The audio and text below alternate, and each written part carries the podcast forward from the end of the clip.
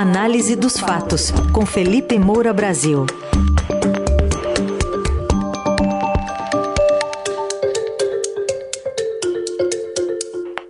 Hoje em destaque a expectativa para duas definições ministeriais do governo Lula, quem vai estar à frente da economia e quem vai estar à frente da defesa. E o Felipe em novo horário conosco. Bom dia, bem-vindo, Felipe. Salve, salve, Raizen, Carol, equipe da Dourado FM, melhores ouvintes. Sempre um prazer falar com vocês em qualquer horário. Valeu, Felipe. Bom dia. Bom, depois desses sete dias aí recolhido por orientação médica, o presidente eleito Lula voltou à noite ontem em Brasília para tratar desses três assuntos prioritários: as estratégias para aprovar a PEC da transição, a definição dos nomes que vão integrar os núcleos temáticos de defesa e inteligência estratégica e o possível anúncio do primeiro ou dos primeiros ministros do seu futuro governo. Vamos relembrar aqui uma fala de Fernando Haddad, que é um dos cotados para assumir a Fazenda, que participou de uma reunião com banqueiros na sexta passada. Nós precisamos então recolocar nos trilhos o que, como é que se gera o Estado. Lembrando que nós já tivemos governos que bem geriram a coisa pública, governos que conseguiram produzir resultados expressivos do ponto de vista de crescimento, distribuição de renda, controle da inflação, controle da dívida, inclusive sem aumentar a carga tributária. Bom, fala que gerou é, de novo uma, um temor ali nos mercados, bolsa fechou em queda, dólar em alta, banqueiros é, avaliando que o discurso foi muito generalista e uma tentativa ainda de Lula tentando emplacar Haddad, sendo que mesmo dentro do partido esse nome não é um consenso. Exatamente, Carol. A sensação que eu tenho é que o Lula busca a governabilidade política antes de estabelecer as diretrizes econômicas. E o que está acontecendo é que alguns agentes financeiros e políticos estão dizendo: olha, assim não dá.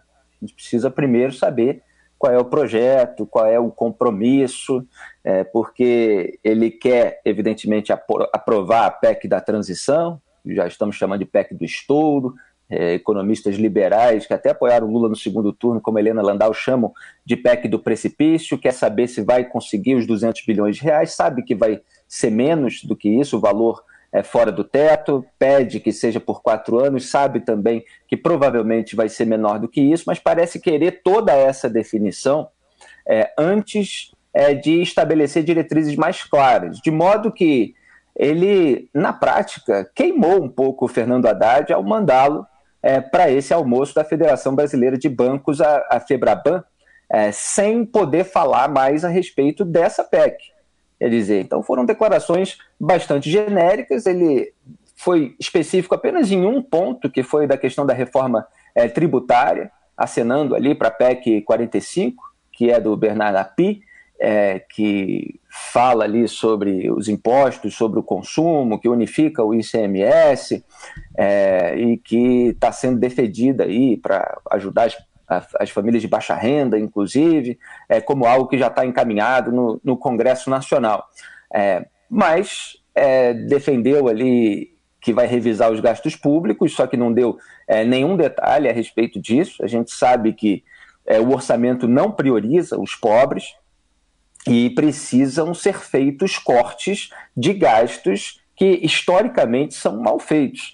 É, já falei aqui muitas vezes do, é, do Bolsa Empresário, questão de isenções, as emendas parlamentares. Né? Outro dia eu participei de uma entrevista com é, o Edmar Baixa e ele falou é, dos gastos no Brasil com o funcionalismo é, público que estão entre os é, os maiores do mundo, assim como com a, com a Previdência. E é óbvio que não estamos falando de todos os funcionários públicos, mas ali da elite de alguns setores. É, e o que sobra vai para emendas parlamentares. E já tem emenda individual, emenda de bancada, emenda de comissão e agora as emendas de relator é, que vieram à tona com o governo de Jair Bolsonaro. E tudo isso é mantido e é utilizado, inclusive, como contrapartida pelos parlamentares para exigir é, o, que o governo eleito faça aquilo que é, que quer. Né? Então, para aprovar um número maior fora do teto de gastos, então deixa o orçamento secreto com a gente, para os parlamentares poderem pegar dinheiro para colocar lá no seu reduto eleitoral, fazendo obras muitas vezes de fachada para conseguir a reeleição.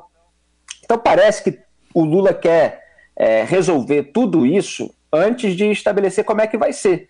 É, então, assim, o nome do Fernando Haddad ele enfrenta diversas resistências. É, no próprio parlamento, existe uma sensação de setores ali de que ele não tem tanto traquejo político assim para fazer esse tipo de articulação. É, no mercado, ele é visto como alguém mais prepotente, arrogante, dogmático, alguém que é, não tem esse histórico é, liberal, que é mais daquele velho perfil petista do desenvolvimentismo, né, da política econômica baseada na participação ativa do Estado como motor na economia, que seja alguém é, mais perdulário nesse sentido.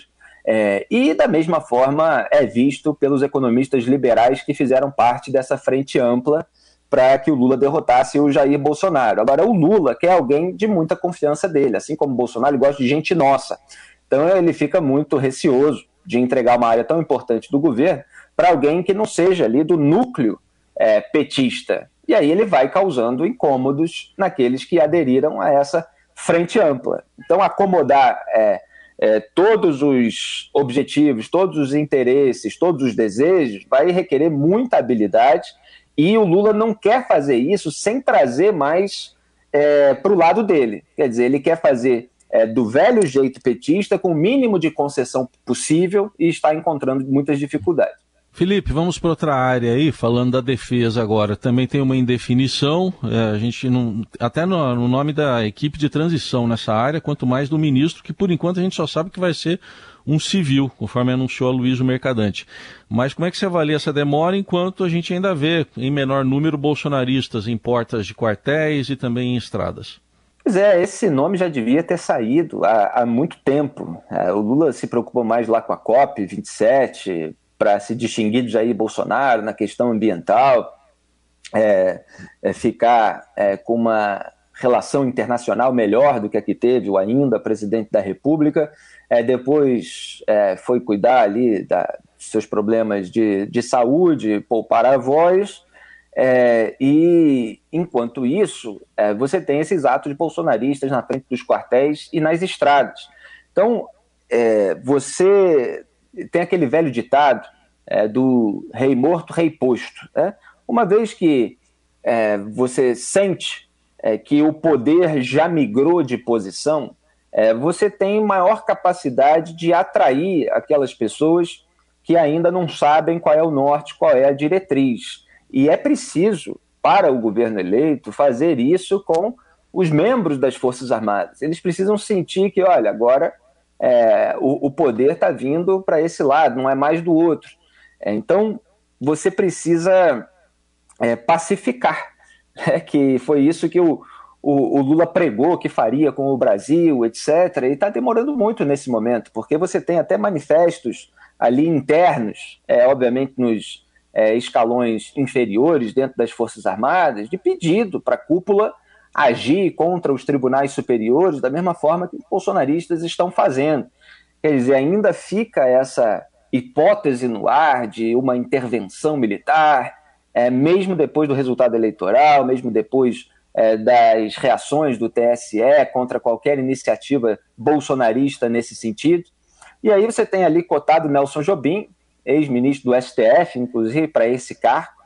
E aí nós vamos precisar falar é, sobre questões de coerência, de incoerência, é, nesse caminho é, petista que demoniza é, juiz é, que vai para um governo do adversário, mas cogita, como já cogitou até o Ricardo Lewandowski para esse cargo, ex-ministros do Supremo Tribunal Federal, é, para compor um governo. Ele tem algum trânsito ali com militares e o PT está tendo dificuldade de encontrar quem tem esse melhor trânsito, quem tem essa melhor capacidade para é, desestimular todos esses atos que estão acontecendo. O Ministério da Defesa fica ali é, com essa relação com os comandantes das Forças Armadas, e isso é absolutamente urgente que, que aconteça é, para que não haja a menor sombra de dúvida de que o governo eleito vai tomar posse no dia 1 de janeiro e ainda tem a diplomação antes, dia 19 de dezembro. O bolsonarismo está tentando estimular que essas pessoas ainda, ainda fiquem mobilizadas até lá. Felipe Moura Brasil, diariamente conosco, a partir de hoje, nessa faixa das oito e meia da manhã. Já já a coluna estará lá no radioeldorado.com.br e também nas plataformas de áudio. Obrigado, Felipe. Até amanhã. Muito obrigado a todos. Até amanhã. Um grande abraço.